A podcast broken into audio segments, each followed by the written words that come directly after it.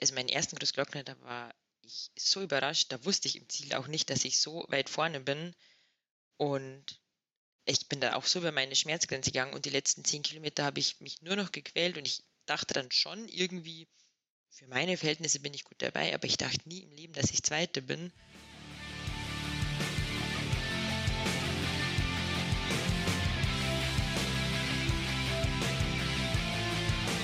Hallo und herzlich willkommen zum Trailrunning Podcast.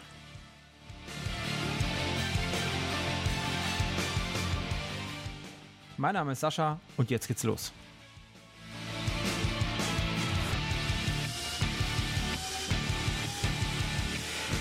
Rosanna Buchauer ist aktuell die beste deutsche Trailläuferin und wir sprechen darüber, wie sie 2021 aus dem Dynafit Trail Hero Ambassador Programm ins Athletenteam gewechselt ist.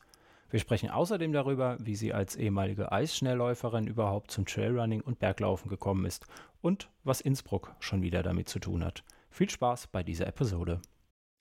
Hallo und herzlich willkommen zu einer weiteren Episode des Trailrunning Podcast. Wir sind heute wieder bei den Trailtypen und ich habe einen Gast. Ähm, mein Gast ist äh, Rosanna Buchauer. Hallo Rosanna. Hallo. Wie geht es dir? Sehr gut, ich freue mich da zu sein. Danke. Das ist schön. Ähm, wo treffen wir dich heute an? Ähm, ich sitze in meinem Kinderzimmer in Bayern. Ich wohne schon recht lang in Tirol, bin jetzt aber gerade daheim auf Besuch und habe da immer noch mein Zimmer. Sehr schön. Ähm, machst du Urlaub da jetzt heute? Oder die Woche? Ja, Urlaub, also ich, ich schaue eigentlich immer regelmäßig daheim vorbei und genau, besuche dann die Familie, kann ich hier auch ganz gut trainieren und treffe mich mit Freunden. Genau. Zieht sich also noch in die Heimat, das ist gut. Ähm, ja, also ich finde Tirol und, und Bayern sehe da nicht so streng die Grenze. Jetzt hast du es schon angedeutet, ähm, du wohnst in Tirol, bist Deutsche, ähm, wohnst auch in Innsbruck, ne? Genau, also in Axams, das ist ein bisschen außerhalb von Innsbruck. Ähm, und ja, bin jetzt schon seit über zehn Jahren äh, in Innsbruck oder Umgebung zu Hause. Was hat dich dahin verschlagen? Ähm, das Studium. Damals, obwohl ich sagen muss, es war jetzt nicht primär die Uni in Innsbruck, sondern schon die Lage der Uni. Wenn man schon im Ausland studiert, ne, dann soll es auch schön sein irgendwie. Genau, dann soll die Nordkette und die Berge möglichst nah sein. Sehr schön. Ähm, bist, du, bist du ein Bergkind? Ja. Ja, auf jeden Fall. Ja, definitiv. Meine ganze Familie liebt die Berge, ähm, ist immer in den Bergen unterwegs. Ähm, ja, seit klein auf. Mhm. Ähm, wie, bist du, wie bist du so zum Laufen gekommen? Ähm, schon immer so in, de, in den Bergen? Ich, also ich, ich komme ja ein bisschen weiter aus dem Norden, ne? auch wenn es eher so Mitteldeutschland ist. Ähm, aber wenn, wenn man hier so von Bayern spricht, dann äh, stellen sich, glaube ich, ganz viele tatsächlich die Alpenregion vor. Ne?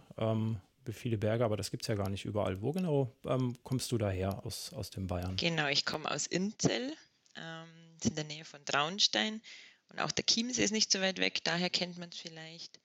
Und äh, in Sportkreisen vielleicht bekannt über das Schnelllauf. Wir haben ah, ja. eine Schnelllaufbahn und die Annie Friesinger ist quasi von Inzell. Und Ruhpolding ist das Nachbardorf, das kennt man vielleicht vom Biathlon. Mhm, das stimmt. Äh, den, den Chiemsee kennt man, glaube ich, wenn man in meinem Alter ist. Früher gab es ja mal Pullover von. Da stand ja mal Chiemsee drauf. Ja, genau. Guten alten Chiemsee-Pullover. Ja. Ja, ja ähm, Eisschnelllauf ist ein gutes Stichwort. Warum machst du keinen Eisschnelllauf? Oder hast du mal gemacht? Wahrscheinlich. Ja, ne? genau. also ich glaube, was jeder, der in Intel aufgewachsen ist, hat es zumindest mal probiert. Und ich war da eigentlich ja relativ lang in einer Trainingsgruppe und ähm, ich habe, sage ich mal, für das Alter mit 13, 14, 15 schon recht ambitioniert gemacht und bin dann aber mit 16 äh, für Auslandsjahr nach Amerika. Und dann bin ich zurückgekommen und ja, dann hat sich das ein bisschen zerschlagen in der Trainingsgruppe und auch bei mir war jetzt der Leistungssport nicht mehr so im Vordergrund, sondern eher ja andere Sachen als der Jugend feiern gehen und so weiter.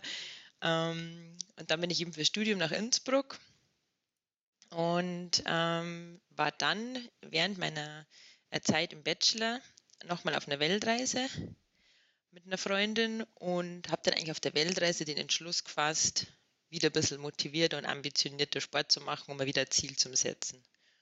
Und Und dann wollte ich eigentlich einen ganz normalen Straßenmarathon laufen. Da haben wir gedacht, das ist ein gutes Ziel. Ist auch so immer auf der Bucketlist einmal im Leben, Marathon. Ja, und dann ähm, habe ich gegoogelt, was sind so coole Marathons und welche, welche möchte ich laufen. Und habe dann so die, die Headline auf Google irgendwo gesehen, der schönste Marathon der Welt. Und dachte mir, ach, cool, den mache ich. Und dann habe ich mir das genauer angesehen und habe gesehen, oh, der ist in Interlaken und der hat auch schon gleich Höhenmeter. Und dann habe ich mir gedacht, ja, warum nicht? Und habe das dann quasi als mein Ziel gesetzt. Ziemlich ambitioniert, weil ich glaube, ich habe mir das Ziel im April gesetzt und der Marathon war im September. Und ab da habe ich dann irgendwie gemerkt, Laufen und speziell das Laufen am Berg und am Trail ist richtig cool und, und gefällt mir. Mhm. Ähm, wie lange bist du davor gelaufen oder war das so, du fängst an und setzt dir gleich den Marathon als, als tatsächlich Ziel, so als blöde Idee, ne? wie, wie sie, glaube ich, viele haben irgendwie? Ja, genau so war es eigentlich.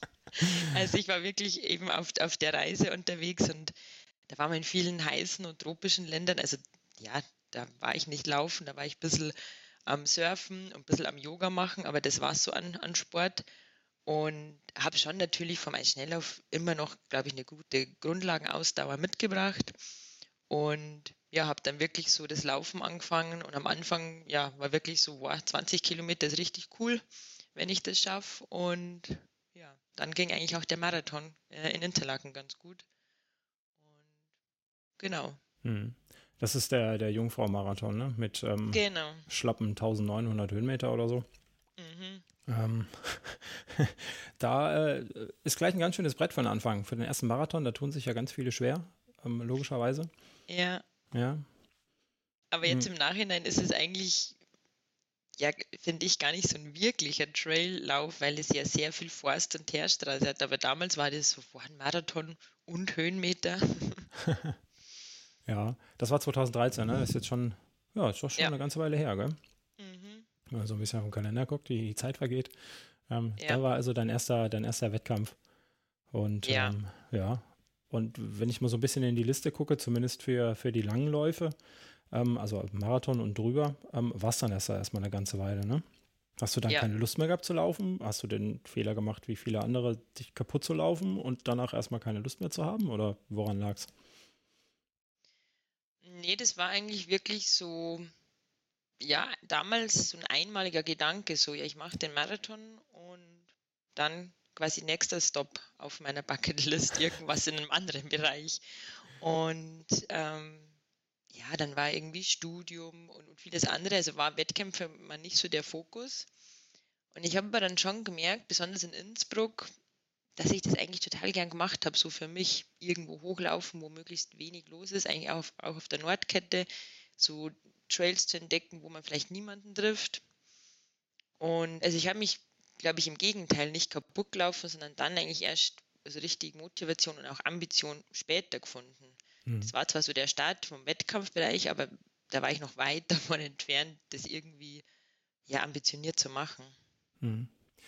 Ja, Wettkampf äh, sagt man auch immer so schön. Ne? Ich meine, irgendwo muss man sich anmelden, wenn man offizielle Veranstaltungen laufen möchte. Mhm. dann ist das ja Wettkampf in Anführungsstrichen ganz oft. Also bei mir ist das meistens eh kein Wettkampf, sondern äh, eine geführte Verpflegungstour, weil ich unterwegs Essen bekomme. Das ist alles ganz gut. Ähm, und dann bist du nach deinem, nach deinem Jungfrau-Marathon, hast du, hast du ans Laufen gefunden, ja?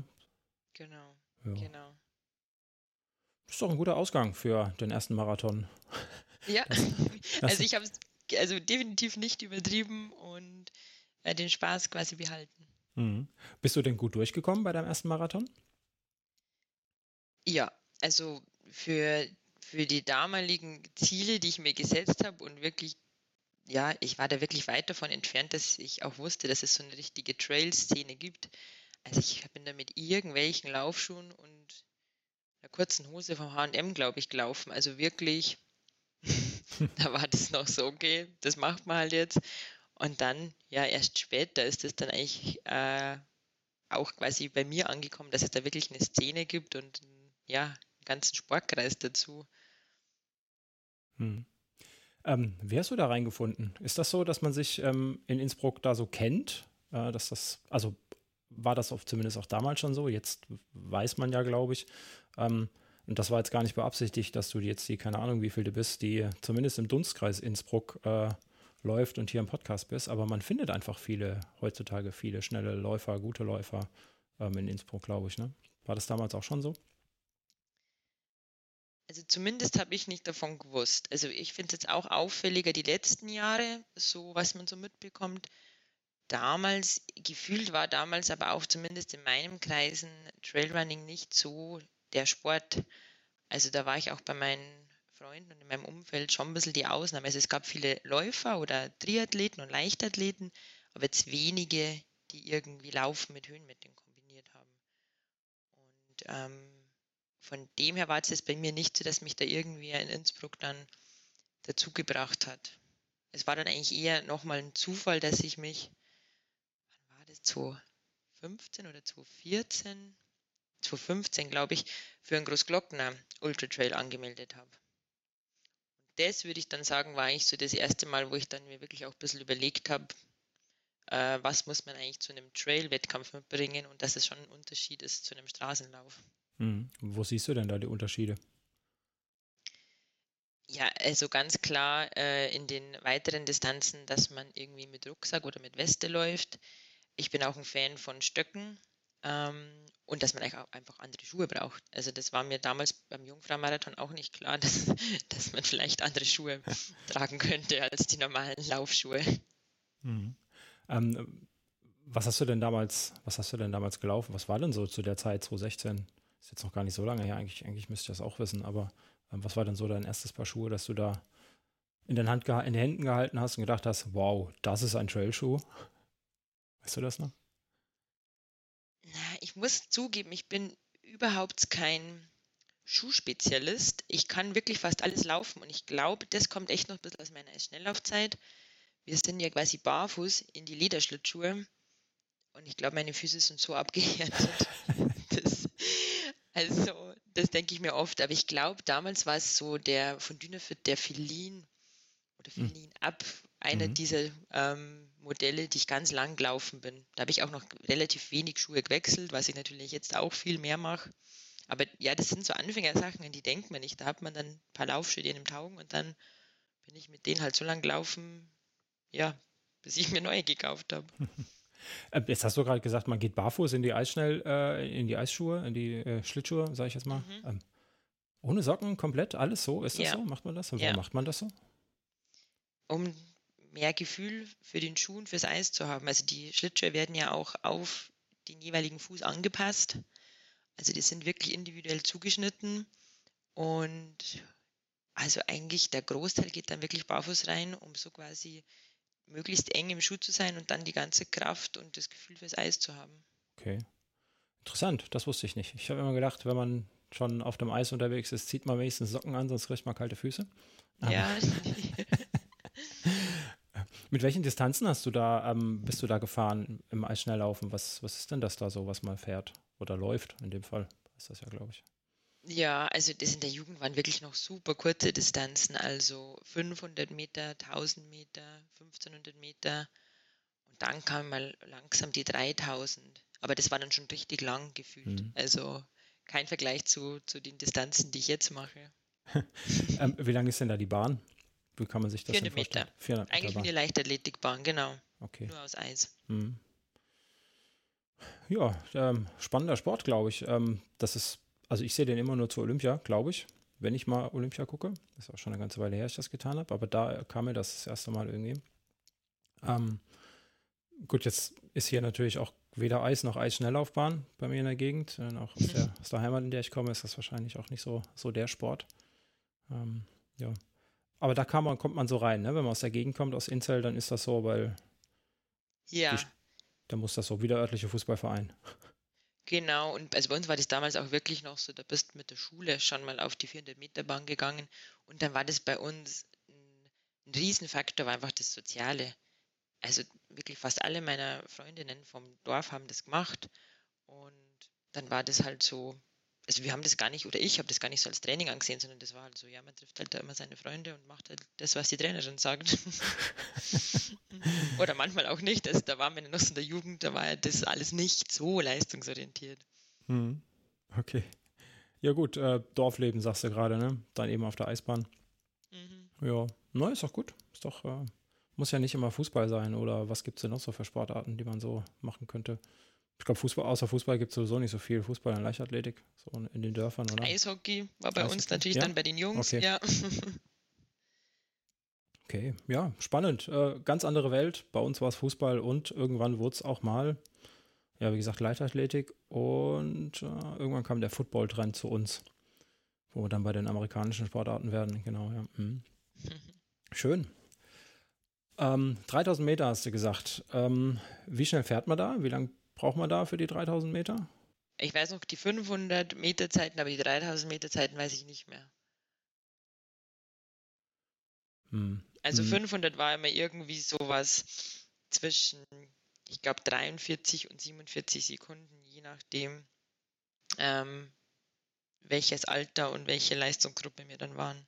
Hm. Dann ging es, glaube ich, mal 40 Sekunden runter. Und bei 3000 Metern müsste ich jetzt sogar nachschauen, was da irgendwie auch der Weltrekord oder so ist. Okay. Ja, jetzt hast du das ja relativ lange gemacht, hast du gesagt, ne? Dieses Eisschnelllaufen. Ähm, wie, inwieweit hat dir das denn ähm, bei deiner, deiner Läuferkarriere geholfen? Du hast gerade eben gesagt, du hast gemerkt, du hast ziemlich Ausdauer gehabt. Ähm, trotz, dass du zwischendurch ähm, mit 16 die Welt entdeckt hast? Nein, ähm, andere Interessen gehabt, das wie, glaube ich, jeder von uns in dem Alter. Ja. Irgendwie, da ist der Sport dann äh, erstmal pausiert. Hm. Inwieweit konntest du das rüber retten? Ich glaube, was einfach, also es hat einen gewissen Grundstein gelegt. Ähm, ich habe schon auch das Gefühl, ich bin einfach ein Ausdauertyp ähm, und durch, das, durch die Zeit in meinem Schnelllauf habe ich halt eigentlich schon mal gelernt, wie es ist, ähm, strukturiert zu trainieren oder vielleicht auch mal durchzubeißen, was man jetzt, glaube ich, vielleicht ohne den Sport in der Jugend nicht unbedingt mitbekommt und konnte da halt dann relativ schnell wieder anknüpfen. Also auch so Sachen wie wenn ich jetzt Bergintervalle oder so mache oder auch im Wettkampf mal durchbeißen, das hat man halt auch damals in der Jugend schon gelernt, dass man zum gewissen Grad an die Schmerzgrenze gehen kann oder oft auch muss, wenn mhm. man möchte. Und ja, auch so, so Jugenderfahrungen wie, dass man, egal was für Party am Freitagabend war, am Samstag halt die Rennradeinheit durchziehen muss. Das ist ja auch eine gewisse Härte, die man dann lernt. Also. Ja, das unterscheidet dann äh, den einen Jugendlichen vom anderen, ähm, der genau. Samstag dann ausschläft. Ja, ja. Auf jeden Fall, ja. Ähm, wie oft hast du trainiert in der Zeit, in der du, ich sag mal, in der Jugend ist das wahrscheinlich noch relativ überschaubar, aber wenn es dann so langsam, ähm, also in der, in der Kindheit ist es noch relativ überschaubar, aber so, wo du sagst, du hättest dann dein Leistungshoch gehabt im Eisschnelllaufen, wie oft habt ihr da trainiert? Damit schon sehr regelmäßig, also unter der Woche wirklich viermal und dann meistens Samstag eben noch irgendwie eine Länge Rennradeinheit oder im Winter halt auch viele Wettkämpfe oder so ja, Testrennen haben wir das genannt, wo es mhm. dann nicht um viel ging, aber wo du halt nochmal so einen Leistungscheck gemacht hast. Also es waren dann schon gesamt auch fünf, fünfmal mindestens eigentlich. Das ist äh, sportlich. Mhm. ich überlege gerade, wie oft ich beim Fußballtraining war. Wir hatten das, glaube ich, zweimal die Woche und eine Woche in ein Spiel. Ähm ja, ja, ist schon deutliche Unterschiede. Ja, ähm, schön, dann hast du ja zum Glück irgendwann äh, zum, zum Laufen gefunden. Ähm, du bist aber nicht wie, wie ähm, viele andere Läufer irgendwie verletzt ausgeschieden und ähm, hast dir dann einen neuen Sport gesucht, sondern das war wirklich, ähm, weil du da Blut geleckt hattest? Ja. Okay. Das ist doch gut. Mm, jetzt läufst du ja schon eine ganze Weile und ähm, bist mittlerweile auch im Team Dynafit, im Athletenteam, ne? Genau, ja. Mm, ich weiß nicht, kann man sagen, hast du dich hochgearbeitet von den Trail Heroes äh, zum, zum, von den ja, Markenbotschaftern äh, zu den Profiathleten da quasi? Kann man das so sagen? Ist das so ein Aufstieg oder? Ich denke schon. Also, das, also ich glaube, es war ähm, bei mir eigentlich ganz schön zu sehen, so wie so in der persönlichen Motivation und Ambitionen immer mehr wurde und das dann eigentlich auch ähm, ja, von Dynafit quasi so begleitet wurde. Also am Anfang war es ja wirklich sehr so just for fun mhm. und dann war das eigentlich ganz cool, eben in diesem Markenbotschafterprogramm zu sein und dann ja, andere ähm, Leute kennenzulernen, die gern laufen. Und da stand schon sehr viel einfach so Spaß und, und die Community auch im Vordergrund. Und da finde ich das Trail Hero Programm echt richtig cool. Und dann habe ich mir aber doch in den letzten Jahren dann immer mehr Ziele gesetzt oder einfach auch gemerkt, wenn ich noch ein bisschen trainiere, dann ist da schon noch einiges möglich. Und ja, hatte dann eigentlich ein paar ganz gute Saisonen und dann wurde das eigentlich von Dynafit auch so gesehen und ich glaube auch meine Entwicklung gesehen. Und dann wurde mir eben der Athletenvertrag angeboten. Und ja, von dem her, glaube ich, kann man schon sagen, so hochgearbeitet oder weiterentwickelt. Und ja, freut mich jetzt eigentlich voll, da angekommen zu sein und hoffentlich da jetzt auch noch ein bisschen, bisschen zu zeigen, was ich kann oder mhm. hoffentlich mhm. noch möglich ist. Mm, ich habe mir natürlich, also ich sage immer, wir sprechen hier nicht über Zahlen und über Leistung, aber natürlich muss ich mir das vorher angucken, äh, was meine Gäste so können. Und du bist ja schon äh, gleich beim erst, deinem ersten Großglockner als zweite Frau dann ins Ziel gelaufen. Ne? Also da hast du schon mal gleich gezeigt, ähm, äh, was potenziell in dir stecken könnte. Mhm. Und äh, ähm, das zieht sich ja im Prinzip ähm, durch die ganzen Jahre durch. Ne? Ähm, immer mal wieder zweite Frau, fünfte Frau, Top Ten Gesamt, dritte Frau. Ähm, also du läufst, wenn du läufst, immer ziemlich weit vorne mit. Ne? So. Wie, wie, ja, wie, ja, hat das gut geklappt, ja. mal überraschend, mal weniger überraschend, muss ich echt sagen. Hm. Aber du trainierst schon darauf hin, dass du, dass du da vorne mitlaufen kannst. Oder wenn du sagst, das hätte dich überrascht zwischendurch. Ähm. Also es ist am Anfang, also wie zum Beispiel beim Großglockner, also meinen ersten Großglockner, da war ich so überrascht, da wusste ich im Ziel auch nicht, dass ich so weit vorne bin.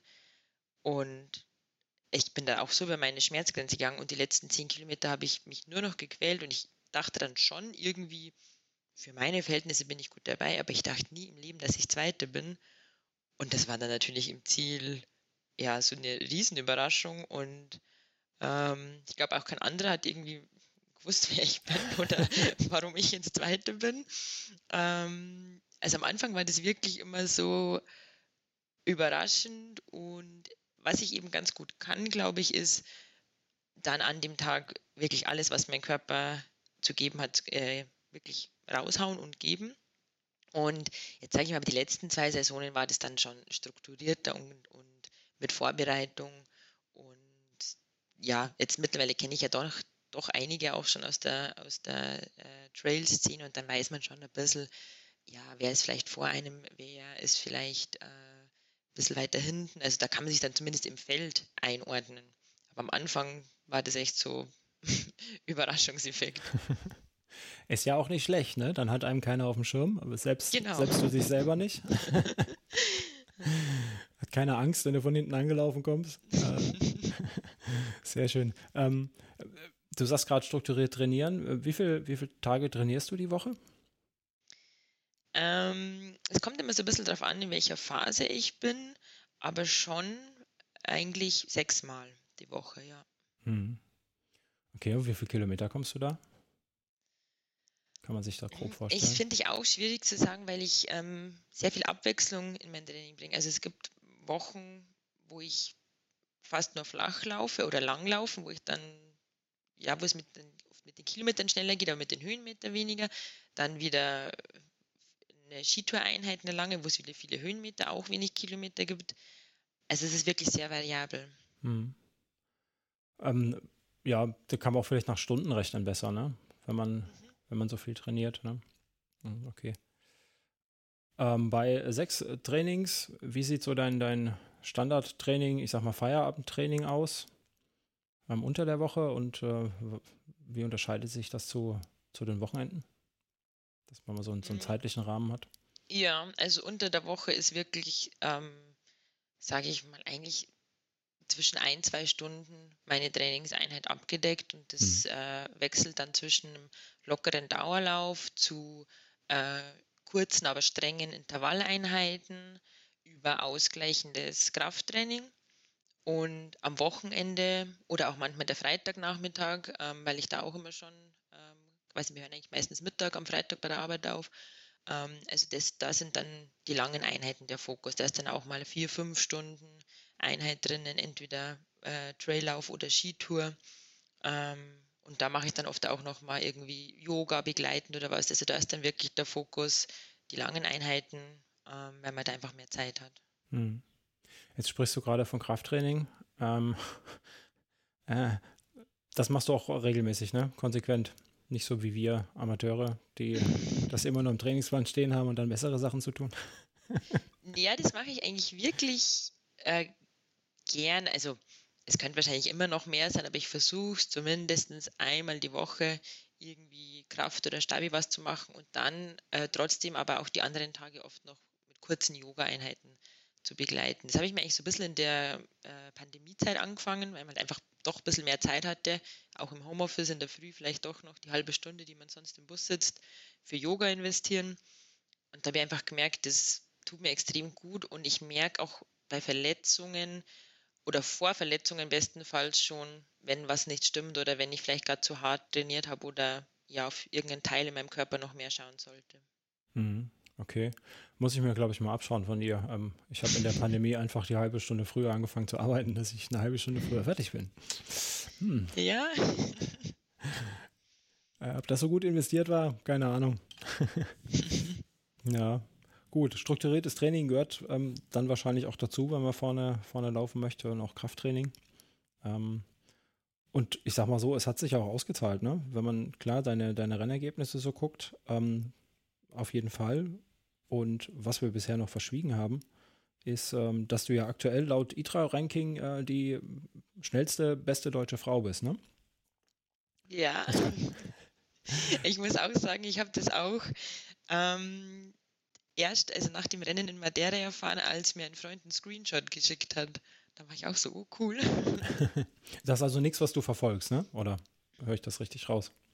Ähm, also ich habe es am Anfang wirklich gar nicht verfolgt, jetzt natürlich die letzten Jahre schon, weil man ja auch sagen muss, die ITRA-Punkte sind ja oft auch von Vorteil bei jetzt großen Rennen ähm, bezüglich Startplatz. Hm. Und natürlich habe ich dann letztes Jahr schon gewusst, wie viele Punkte ich habe, ähm, und habe aber dann nicht nach jedem Rennen geschaut, wo bin ich jetzt im Ranking. Und dann kam eben ja, Ende November der besagte Screenshot ähm, und da war ich so, oh, cool. Ähm, da habe ich mich jetzt echt in der Saison nach oben gearbeitet und ja, habe mich natürlich riesig gefreut. Mhm. Da bist du erste Frau geworden und äh, zehnte Gesamt bei dem Madeira Island Ultra Trail über 61 genau. Kilometer. Ne? Ja. Das ist äh, starke Leistung. Da nochmal äh, Glückwunsch von mir. Danke, ähm, danke. Auch schon, ne, also erste Frau, eine Frau muss ja Erste werden, ähm, logischerweise, und auch ein Mann muss Erster werden.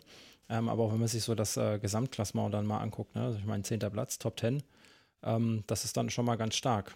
Ähm, man liest es ja immer wieder und man sieht es auch immer wieder an den Ergebnissen, dass ähm, die weiblichen Sportler auch immer mehr und ja, ich sag mal, immer, immer schneller werden, ähm, auch vorne mitlaufen. Ne? Und wenn man sich jetzt mal so einen zehnten Platz anguckt, ähm, da ist das nicht mehr so arg weit. Ne? Erfährst du das auch so, dass, dass, die, dass die Leistungsdichte bei euch im, im Frauenfeld höher wird? Definitiv. Also innerhalb des Frauenfelds äh, sehr, finde ich, die Dichte nimmt extrem zu.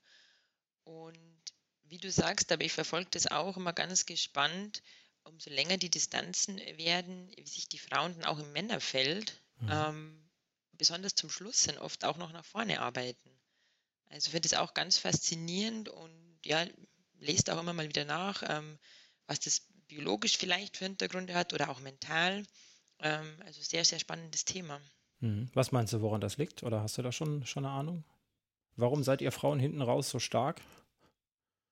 Also es, es, gibt ja auch so verschiedene Statistiken, die zeigen, dass äh, Frauen auch weniger oft aufgeben mhm. ähm, und prozentual eben mehr Rennen wirklich finishen.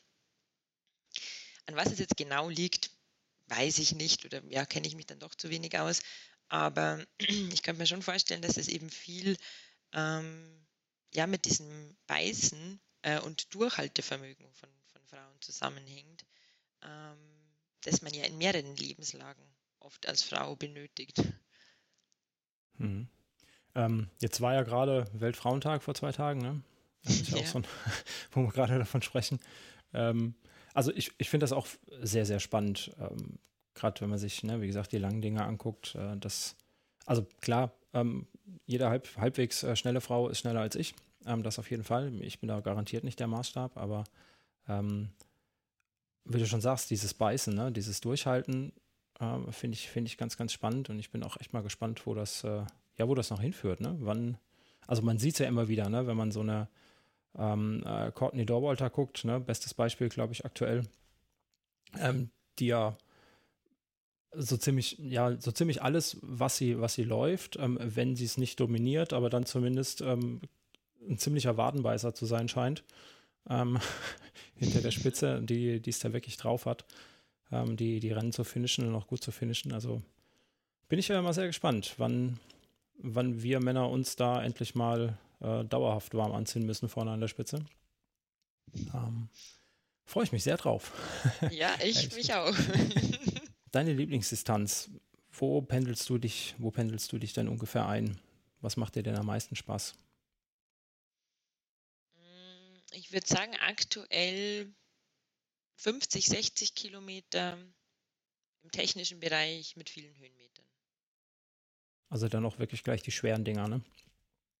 Ja, Quasi. ich, ich, ich würde mich jetzt gar nicht so als wirkliche Läuferin bezeichnen, sondern einfach ja, schnell am Berg bewegen. Und deswegen liebe ich so die technischen Sachen oder wo man auch dann oft gar nicht mehr laufen kann, sondern auch mal mit den Händen hinfassen muss und ein bisschen technische Downhills. Und dann aber doch länger, ähm, ja, um dann eben sich das dann auch einteilen zu müssen und erstmal zu diesem ja, Durchhalten kommen zu müssen. Mhm. Und ich gebe auch zu, ich bin einfach so auf, keine Ahnung, Vert Verticals oder kurzen Sachen zu wenig Sprinterin, da bin ich zu langsam. ja, man muss ja so seine Nische finden, ne? wo, man, wo ja. man Erfolg hat. Ähm, jetzt sagst du so roundabout 50 Kilometer, so knapp über Marathon. Ähm, meinst du, du bleibst dabei oder hast du auch mal Bock, äh, die 100 Kilometer anzugehen? So diese, man sagt ja Königsdistanz, 100 oder 100 Meilen, ähm, wo viele ja unbedingt hin müssen, in Anführungsstrichen. Ja, äh, gute Frage. Ähm, ich habe mich jetzt nämlich für den UTMB CCC angemeldet. Ah, hm, okay. Also ist die, 2022 mein großes Ziel. Wäre die Frage auch geklärt mit den 100 Kilometern. sehr schön. Da bin ich mal sehr gespannt. Auf den CCC, ja. der ist ja, bist du schon, bist du schon gemeldet fix? Hast du schon Rückmeldung bekommen? Ja, ich hatte eben das Glück, ähm, aus diesem Grund habe ich dann auch letztes Jahr doch meine ITRA-Punkte stärker verfolgt, dass ich über die ITRA-Punkte einen Startplatz bekommen habe und somit fix dabei bin, solange quasi mein Körper nicht mitmache. Hm. Das äh, läuft dann, glaube ich, über diese Elite-Starterplätze, ne? die ihr dann bekommt. Genau. Ja, sehr schön. Da braucht ihr, glaube ich, solange ihr die Punkte habt ähm, und euch anmeldet, dann seid ihr dabei. Ne? So läuft das, glaube ich, davon ja. im Starterfeld. Sehr gut. Da kann man dieser, dieser ähm, elenden Lotterie vorbei. Ja, und das war dann auch schon natürlich ein bisschen ein ausschlaggebender Punkt. Jetzt hat man die Chance, das Rennen, zu dem so viele wollen, zu laufen.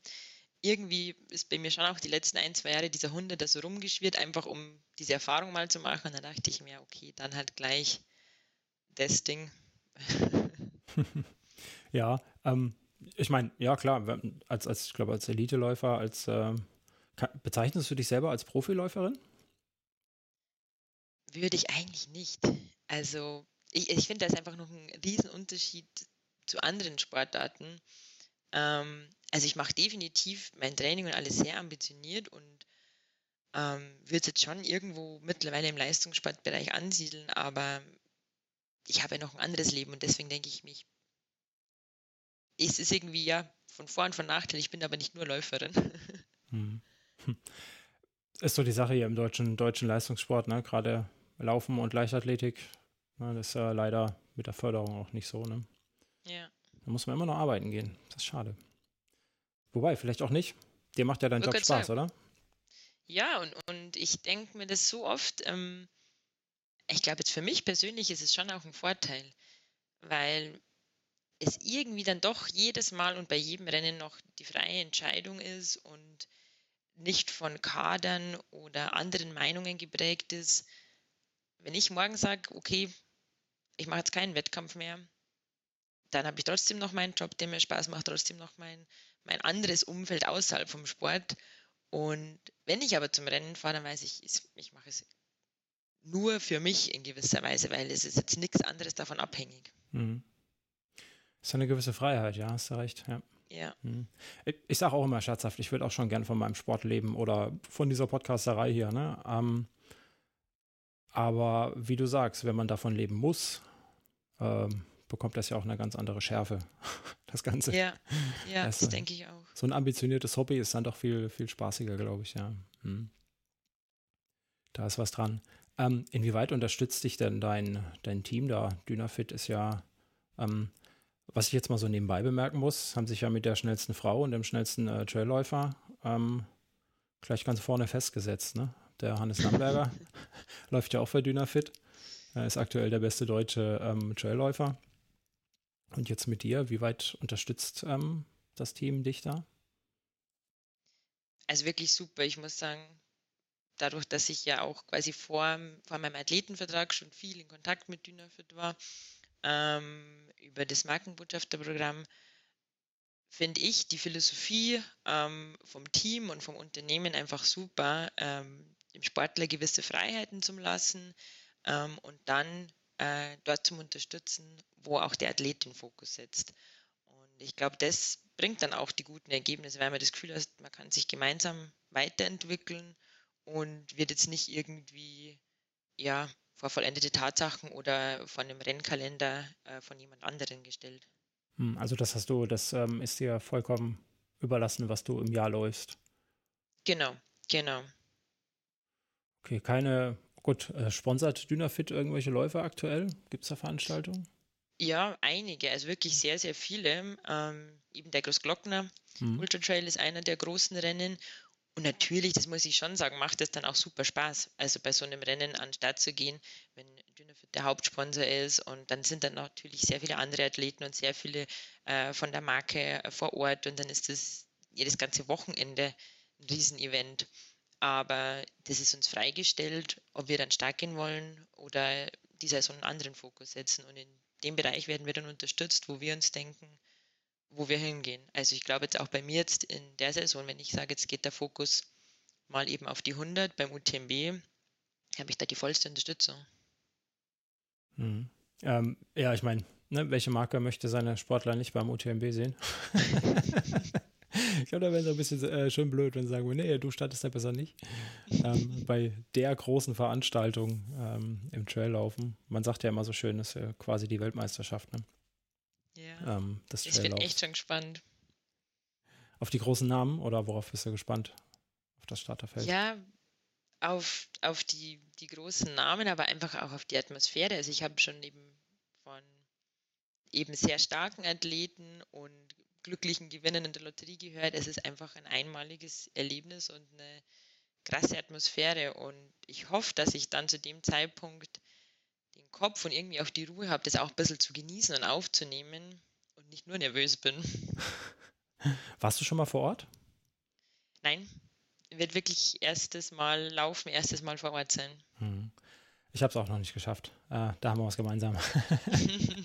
Aber man, man, sieht ja immer wieder die, die Massen, ähm, die ja nicht nur am Start stehen, sondern auch, ne, der, die ganze, ganze Region ist ja da um Chamonix, ist ja voll mit Sport in dem Moment.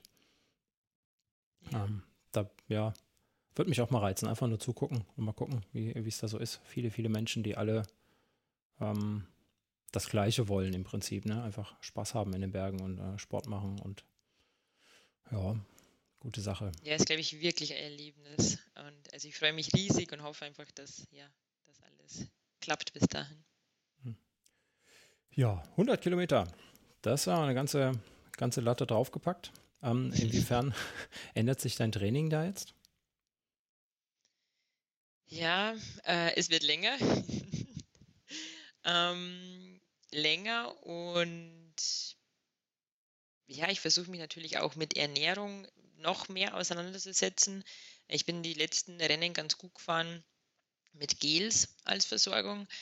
Bei 100 Kilometern reicht das aber nicht mehr. Da kann man sich meiner Meinung nach nicht nur von Gels ernähren. Also muss ich da noch mal ein bisschen Fokus setzen.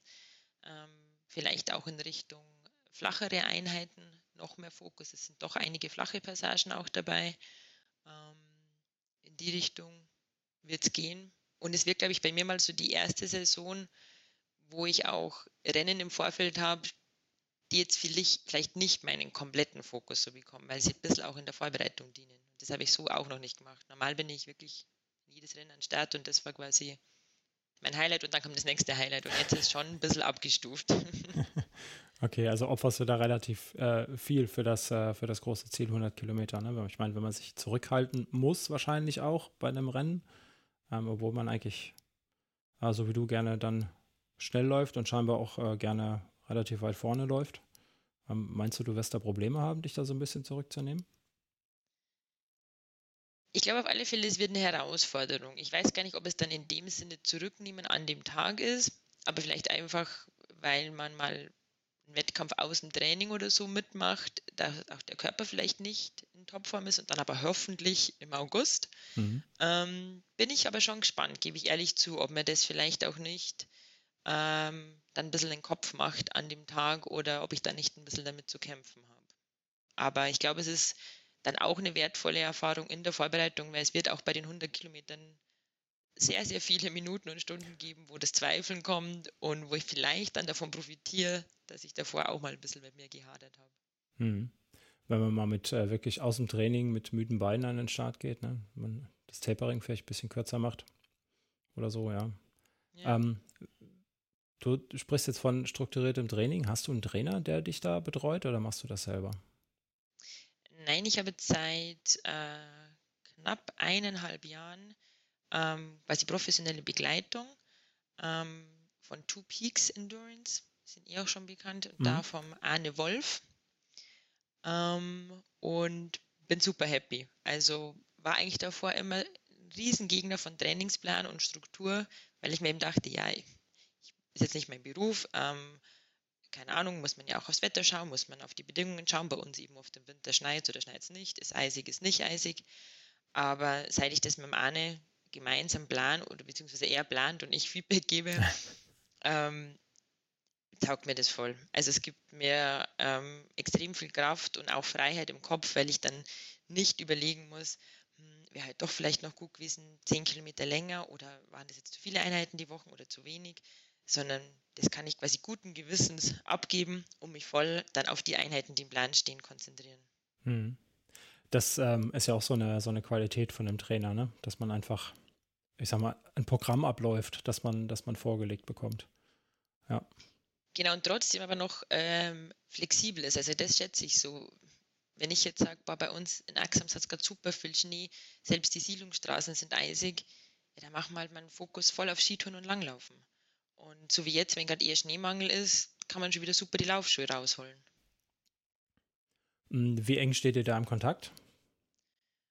Ähm, recht eng. Also ich habe immer quasi meine Trainingspläne und kann mich dann aber eigentlich immer nach Bedarf melden, telefonisch oder einfach unkompliziert über WhatsApp. Hm. Und dann sprechen wir das ab. Gut.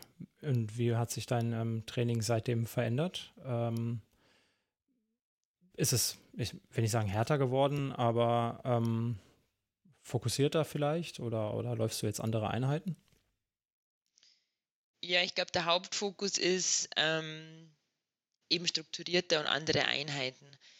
Ähm, vom Stundenausmaß, ähm, glaube ich, ist es gar nicht so viel mehr oder weniger, als ich davor gemacht habe. Aber davor bin ich halt einfach viel draußen unterwegs gewesen, aber habe eigentlich keine wirklichen Intervalle gemacht und, und keine so Unterschieden, Unterschiede in der Belastung.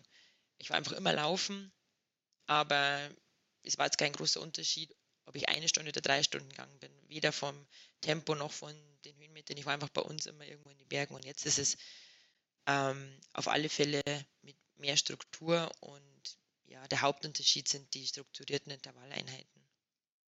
Hm. Kennt man ja, ne? Normalerweise läuft man eh zu schnell. Außer in den Intervallen, da läuft man zu langsam. Ja, genau. Das kenne ich auch sehr gut, ja. Ja, das ist auch so ein Vorteil ne, von dem Trainer, der einem einfach mal aus der Komfortzone bringt. Ähm, ja. Und dann, von dem man sich danach auch verantworten muss, nach der Einheit, äh, begründen muss, warum man nicht durchgezogen hat. ja, sehr schön. Ja, ähm, dann bereitet ihr euch mal schön auf die 100 Kilometer vor. Ähm, wann ist der, wann ist der Start? Äh, Ende August. Ähm, jetzt muss ich sogar schauen, ob es der 25. oder der 26. ist. Der 26. der Freitag. Das heißt, du hast jetzt noch fünf Monate, knapp, fünfeinhalb. Machst du mich nervös? nein, nein, nein, nein, nein, nein. Das ist doch gut. Ähm, in welcher Trainingsphase befindest du dich gerade? Weißt du das? Ähm, ja, es ist gerade ein bisschen Ausnahmesituation, ähm, weil ich eben, ja, wie glaube ich, gerade viele vor kurzem äh, Corona hatte. Und jetzt ist gerade eher einfach ein bisschen auch auf den Körper hören und wieder Grundlage angesagt, um zu schauen. Und sonst ist jetzt ähm, eher die, die Phase, wo man ein bisschen Geschwindigkeit aufbaut ähm, und auch ein bisschen flach. Also in meinem Fall laufe ich jetzt auch viel mehr flach, als ich sonst vielleicht laufen würde. Hm. Kann man in Innsbruck, glaube ich, gut, ne? Läufst du doch auf der Bahn oder, oder ist das, oder läufst du trotzdem irgendwo durch, durch, durch den Ort, durch die Siedlung außenrum? Meistens bei uns ähm, durch die Siedlung. Also man kann auch in Axams äh, oben quasi überhalb von Innsbruck dann die Dörfer ein bisschen ablaufen. Ähm, ist jetzt nie natürlich ganz, ganz flach, aber ähm, kommt schon ganz gut hin, vor allem im Vergleich zu einem Trail eben. Hm. Ja, da muss die äh, Trailläuferin, die gerne Höhenmeter und Technik läuft. Ja. Auch mal auf den, äh, in Anführungsstrichen, Radweg. Super. Ja. ja, aber es macht dir trotzdem Spaß, ne? Ja, das eben schon und weil eben die Abwechslung noch gegeben ist. Und das ist dann oft auch manchmal ganz, ganz entspannt, wenn man einfach weiß, halt eine Stunde durch die Siedlung. Und das ist dann auch finde ich sehr gut beim Alltag zu kombinieren, weil da ist dann auch nicht schlimm, wenn man das dann mal mit der Stirnlampe macht oder so. Mhm. Was jetzt bei einem anspruchsvollen Trail oder so, da sollte es ja dann doch hell sein oder da möchte man dann ja auch irgendwie das Tageslicht mitnehmen. Ja, was ist so deine, deine Lieblingseinheit, die dir der Arne verordnet? Oder vielleicht deine Anti-Lieblingseinheit? Also Lieblingseinheit ist definitiv, wenn es im Sommer heißt, drei bis vier Stunden laufen mit vielen Höhenmetern weil dann kann ich bei uns da die Hütten und Gipfel und alles ablaufen. Und meine Hasseinheit ist ja kurze Intervalle äh, in Zone 5, also alles geben. Das, ich finde es so schwierig, eine Minute alles zu geben. Lieber gebe ich drei Stunden weniger und halt durch. Das kann ich gut nachvollziehen. Ähm, trainierst du da nach Puls oder ist das oder habt ihr da, da Tempovorgaben, die du laufen musst? Ähm, sehr viel über den Puls also ja, auch, auch, im Wettkampf mittlerweile steuere ich eigentlich alles über den Puls. Hm. Ähm, bekommst du das gut hin? Da in der kurzen Zeit, ich meine, eine Minute, da hat das System etwas Zeit, sich anzupassen auf die, auf die hohen Puls. Ne? Also ich meine, Herz-Kreislauf ist ja doch recht träge. Ähm, aber klappt das gut bei dir? Mm, klappt eigentlich gut und ja, das muss man jetzt schon sagen, bei so ganz kurzen Einheiten machen wir dann so eine, eine, eine Doppel- Abstimmung. Also einerseits schauen, dass der Puls möglichst hoch ist, aber auch äh, entweder Höhenmeter, Tempo ähm, noch einrechnen. Das darfst du schon recht. Weil da ist dann oft so, dass bis der Puls mal hoch ist, ist die eine Minute schon wieder vorbei. Mhm. Ähm, aber zum Beispiel auch auf den, auf den Skiern oder so funktioniert es auch ganz gut mit dem Puls. Ja. Ähm, Wattmessung ist für dich keine, keine Alternative. Ja, ganz viele laufen ja, glaube ich, mit Stride. Oder ist das überhaupt bei euch äh, ich sag mal, Profis auch mit dabei? Lauft ihr das auch oder ist das nur so ein, so ein, ähm, so ein Ding von uns Hobbyläufern, die meinen, damit mit den Großen mitlaufen zu können, wenn sie sich ein Wattmesser an den Fuß kleben? ähm, also ich habe schon auch ein Wattmesser, ähm, den man auch immer mal wieder einrechnet, ja. Also, aber es kommt dann auch ein bisschen auf die Einheit an, an und ähm, ich würde mich jetzt nicht nur auf die Watt verlassen, weil es dann auch immer ein bisschen auf den Untergrund alles ankommt. Aber es wird, mhm. also wie gesagt, es kommt dann ein bisschen auf die Einheit an und dann wird so kombiniert. Okay. Wenn ich dann merke, der Puls geht nicht so hoch in der kurzen Zeit, aber die Watt passen, dann ist das natürlich schon mal eine gewisse Bestätigung. Schön, ja. Mit einem Trainer ist das immer ganz gut. Das sehe ich schon. Ich trainiere aktuell mit einer App, die mich äh, trainiert. Da ist ein KI-Coach dahinter, der hat mich auch schon ganz schön ähm, gefordert, beziehungsweise mein Problem war immer, wie ich vorhin schon gesagt habe, man läuft ja immer zu schnell. Ähm, seit ich mit dem Ding laufe, laufe ich meine langsamen Einheiten tatsächlich langsam. Ähm, hm, das ist auch gewöhnungsbedürftig, aber hey. Ja. Tja, aber so ist das. Ja, Hass, Hasseinheit, Intervalle. Ja. aber ich glaube, sie bringen halt was, deswegen machen wir es dann doch wieder. Ja, ist die Sache mit der Komfortzone, gell? Mhm. Mhm. ja, ja, schön. Ähm, du hast mit Sicherheit auch eine Lieblingsstrecke bei dir in der Gegend. Ähm, was, was muss man denn unbedingt mal laufen, wenn man nach Innsbruck kommt? Ähm, ja, also man muss, finde ich, ein bisschen unterscheiden, ob jetzt äh, Innsbruck oder bei uns oben Axams. Ähm, Innsbruck würde ich definitiv empfehlen, ähm, Nordkette, entweder, wenn man motiviert ist, von unten hochlaufen, ähm, Seegrube und dann HVLK und dann zur Pfeilshütte rüber. Ist einfach eine coole Strecke. Also, wenn man es auch ein bisschen, bisschen technischer mag, wenn man jetzt sagt, man mag es ein bisschen kürzen, kann man auch mit der Bahn aufs HVLK und dann zur Pfeilshütte. Ist einfach mega Panorama, schöne Strecke. Wenn man Lust hat, kann man sich an der Hütte noch kurz was kaufen. Und bei uns in Axams, ähm, ja, eigentlich auch alles so, würde ich sagen, bei mir hinterm Haus, also von Nockspitze über die Kalkkügel, äh, kann man sich dann ganz gut selber aussuchen, wie technisch man laufen möchte. Nockspitze ist jetzt schöne, schöne Aussicht und nicht ganz so technisch. Wenn man dann mehr äh, auf die anderen Kalkkügelgipfel wechselt, wird es auf technischer oder auf ein bisschen kombiniert sogar mit Klettersteig. Ähm, das taugt mir schon richtig gut. Hm, ich werde gerade ein bisschen neidisch, weil ähm, bei euch ja scheinbar, also Berge haben ja Namen. Hier gibt es ja keine Berge, bei, wo ich bin. Dementsprechend haben meine Hügel auch keine Namen. Ich kann, ist mir jetzt gerade gut aufgefallen, wenn ich jetzt jemanden eine Strecke beschreiben müsste, hätte ich gar nicht so toll. Da läufst du hier über die Spitze auf den Kogel, das kann ich alles gar nicht sagen. Das ist, äh, bin ich gerade ein bisschen neidisch. Ja, also ich glaube, wir haben da echt super Voraussetzungen. und es ist halt dann, also ich finde, das macht das Training halt auch so viel leichter, wenn du dann einen richtig coolen Gipfel hast. Und dann haben wir oft auch noch echt schöne Hütten dass du dann sagst, deswegen liebe ich diese drei bis vier Stunden Einheit. So, dann laufe ich und laufe ich und nach dreieinhalb Stunden plane ich dann meine Runde so, dass ich zum Schluss noch bei einer Hütte bin und dann auch einkehren kann. Also das ist dann so, fühlt sich dann gar nicht an wie irgendwie Training oder, oder hartes Training, sondern ist einfach nur ein richtig schöner Tag. Mhm. Und wie lässt du den dann ausklingen? Was, was nimmst du da zu dir? Ähm, eigentlich immer äh, Kaffee in irgendeiner Form und dann je nachdem, äh, wie ich mich davor ernährt habe, also dann was Deftiges sonst. Oder wenn ich jetzt nur quasi einen kleinen Snack, äh, dann halt irgendwie einen Apfelstrudel oder einen Topfenstrudel. Oder wenn ich, wenn ich ganz mir was gönnen möchte, einen Kaiserschmarrn. Ein Kaiserschmarrn. Das ist gut. Kann ich verstehen, dass sich das nicht nach Training anfühlt, wenn man dann da sitzt. Sehr schön, sehr schön. Ja, auch so toll mit den Hütten. Hm, ich merke immer wieder, dass man hier zwar schön laufen kann, aber hier kommt man dann zu Hause an und dann ist man zu Hause und dann bringt einem keiner einen Apfelstrudel. Muss man sich selber holen. Ja. Also bist gerne mal willkommen. Ähm, Apfelstrudel auf der Hütte oder bei uns auf der Terrasse. Das Sehr gut. Können wir dann schauen. Das haben wir jetzt auf Ton, äh, auf Tonband. Ich schreibe mir das hier auch nochmal auf und wenn ja. ich mal in der Gegend bin, komme ich mal auf dem Apfelstrudel vorbei. Sehr schön. Ja, ähm, 100 Kilometer im August. Und dann ist deine Saison vorbei oder hast du danach noch irgendwas Kleineres geplant? Ähm, da muss ich jetzt einfach so ehrlich sein, ähm, das kommt ein bisschen drauf an, wie der Hunderter läuft. Also aktuell ist die Motivation schon noch da, dann auch im September oder im Oktober gibt es oft noch schöne Rennen, was zu laufen.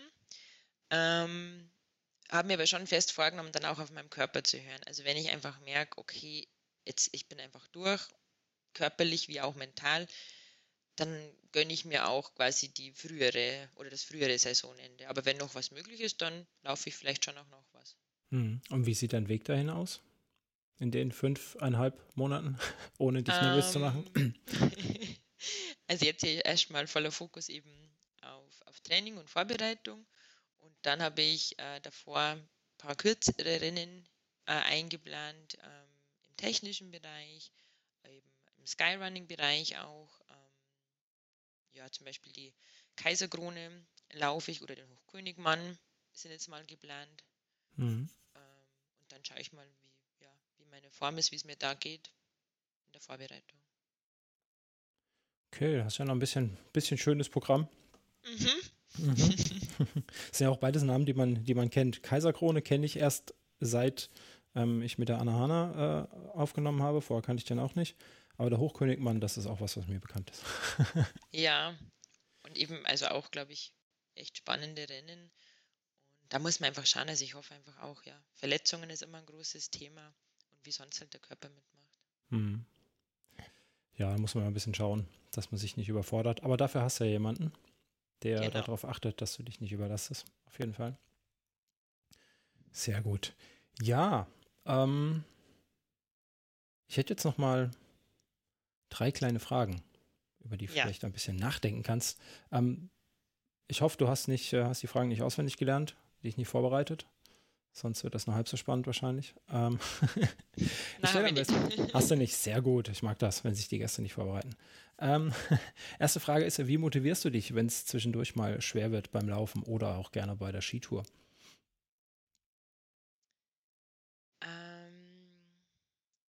Muss man jetzt auch ein bisschen unterscheiden, ob es quasi jetzt nur kurze Motivation für Intervall ist oder eben quasi noch länger zu laufen.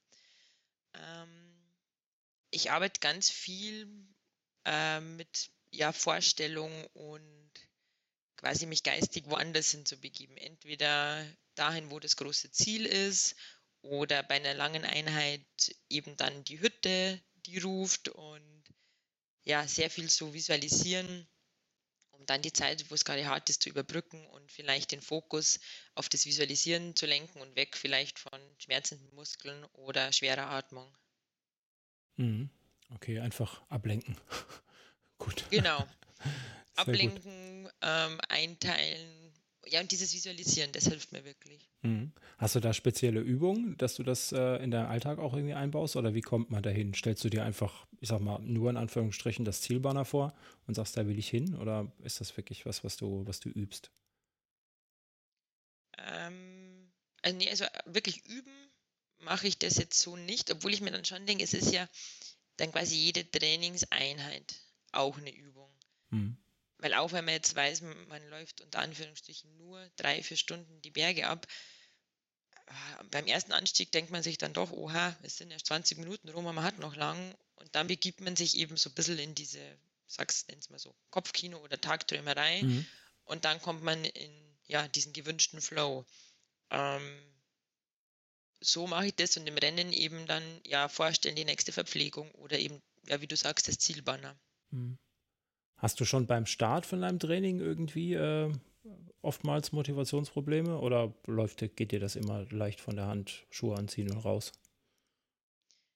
Also wenn die Sonne scheint und eben eine lange Einheit äh, auf dem Plan steht, dann geht es immer wirklich total leicht.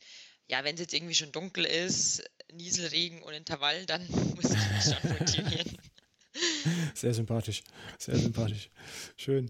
Ähm, wenn du unterwegs bist, worauf kannst du nicht verzichten? Was brauchst du unbedingt, wenn du draußen bist? Eigentlich immer Musik. Ist wirklich bei mir ein Riesending. Musik, Musik, Musik. Ähm, die, ich nehme sie dann zwar oft drauf, raus oder habe sie dann gar nicht drin, aber die Kopfhörer dabei zu haben und zu wissen, wenn es ist, das ist bei mir ganz wichtig. Hast du da ähm, einen Spezialtipp, welche Musikrichtung du da hörst, was unbedingt sein muss? Alles. Also meine Playlists sind wirklich höchst interessant. Von italienischen Klassikern über spanischen irgendwas, dann wieder zu Oldschool Hip-Hop. Also einfach alles, was einem taugt, wo man vielleicht eine coole Erinnerung hat oder einfach, ja, wo der Beat passt. Okay. Gut. Ähm, eine letzte Frage. Wenn du eine Sache im Laufsport ändern könntest, egal ob groß oder klein, welche wäre das?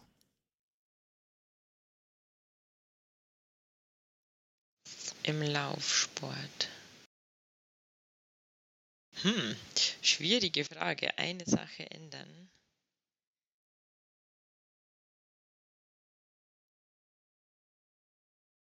Ich glaube, es wäre einfach ähm, irgendwie ja diesen Fokus auf sich und, und ja diesen berühmten, warum er es macht, äh, zu haben und wegzugehen vom, von was andere möchten, Platzierungen, Vergleichen bis hin zu unschönen Sachen wie Doping, wo man ja auch immer nicht weiß, äh, was wo gemacht wird. Wenn, hm. wenn man das garantieren könnte, ja, das wäre cool. Das Aber cool. es muss, glaube ich, bei jeder bei sich selbst anfangen, ja. Hm. Was hältst du von ähm, so Geschichten wie, wo du gerade eben sagst, nur auf sich selber beziehen, äh, so, so Instagram, Social Media, sich selber präsentieren draußen? Ist das auch was, was dir vielleicht negativ auffällt in diesem Sport oder ist das gar kein Thema? Mm, ich muss sagen, ich finde es, also weißt du, da immer in seiner Bubble, aber ich finde es eigentlich im Laufsport, jetzt im Berglauf und Trailrunning, eher gerade noch, noch ganz cool, muss ich sagen. Also ich folge vielen auf Instagram, wo ich mir denke, cool, die inspirieren mich. Und die paar, wo ich mir denke, hm, irgendwie verkaufen sich anders oder irgendwas, ja, da gebe ich jetzt nicht so viel drauf, aber ich finde, man hat dann schon auch einen schönen Einblick. Ich glaube, das ist jetzt in anderen Branchen oder Ecken vielleicht negativ. Ich habe schon das Gefühl, bei uns ist das eigentlich noch, noch irgendwie unterstützend und inspirierend. Hm. Okay. Ich meine, zur Not hat man einfach schöne Bilder, ne? Ähm, von, ja. von schönen Bergen. Da blendet man einfach die Person aus. genau. ja, sehr schön. Ja, das waren schon meine drei Schlussfragen. Ähm, vielen Dank dafür. Und äh, ich habe die, die Denkpause sehr genossen, deswegen freue ich mich immer so auf die letzte Frage. Ähm, das immer gut ist, da sind immer lange Pausen drin. Ähm, ja, das äh, letzte Wort in dieser Episode gehört immer dem Gast. Ähm, du darfst gerne noch einmal ähm, den Hörern was mitgeben, wenn du ihnen was mitgeben möchtest, oder sagen, wie man dir folgen kann. Ähm, wenn man, ja, genau, einfach so. Ja, danke erstmal äh, für das Gespräch und ähm, ja, man kann mir natürlich auch auf Instagram folgen. Äh, bin dann auch unter meinem Jugendnamen Roxy Ro zu finden. Und ja, was ich mitgeben möchte, ist wirklich, ähm, hat gar nicht so viel mit Laufen zu tun, sondern ich glaube, es ist einfach wahnsinnig wichtig, dass jeder für sich etwas findet, was einen so richtig begeistert so wie ich um vier oder fünf aufstehe, um ein Training zu machen, ich glaube, das ist einfach schön, wenn man sowas hat und das muss nicht Laufen oder Sport sein, das kann Kunst, äh, Musik, was auch immer sein. Und ich glaube, das ist wirklich schön und dass es dann auch egal ist, was der, was der Rest oder was andere denken, wenn man dabei ein gutes Gefühl hat und sich dafür begeistern kann und dafür früh aus dem Bett geht, dann weiß man, das ist richtig und das soll man weiterverfolgen. Da ist was dran. Dann danke ich dir für deine letzten Worte. Ich wünsche dir noch ähm, einen guten Wiedereinstieg ins Grundlagentraining, beziehungsweise ähm, du hast ja gesagt, du machst jetzt äh, viel Tempo und spezifisches Training quasi. Ähm, viel Durchhaltevermögen bei deinen ähm, Zone 5 Intervallen. Danke. Und äh, dass dein Trainer dich nicht äh, allzu sehr quält. Oder vielleicht auch doch, weil du möchtest ja 100 Kilometer laufen. Genau, der soll mich schon quälen. da wünsche ich dir noch einen schönen Abend und äh, äh, viel Erfolg und bis dann. Tschüss. Danke, dir auch. Ciao.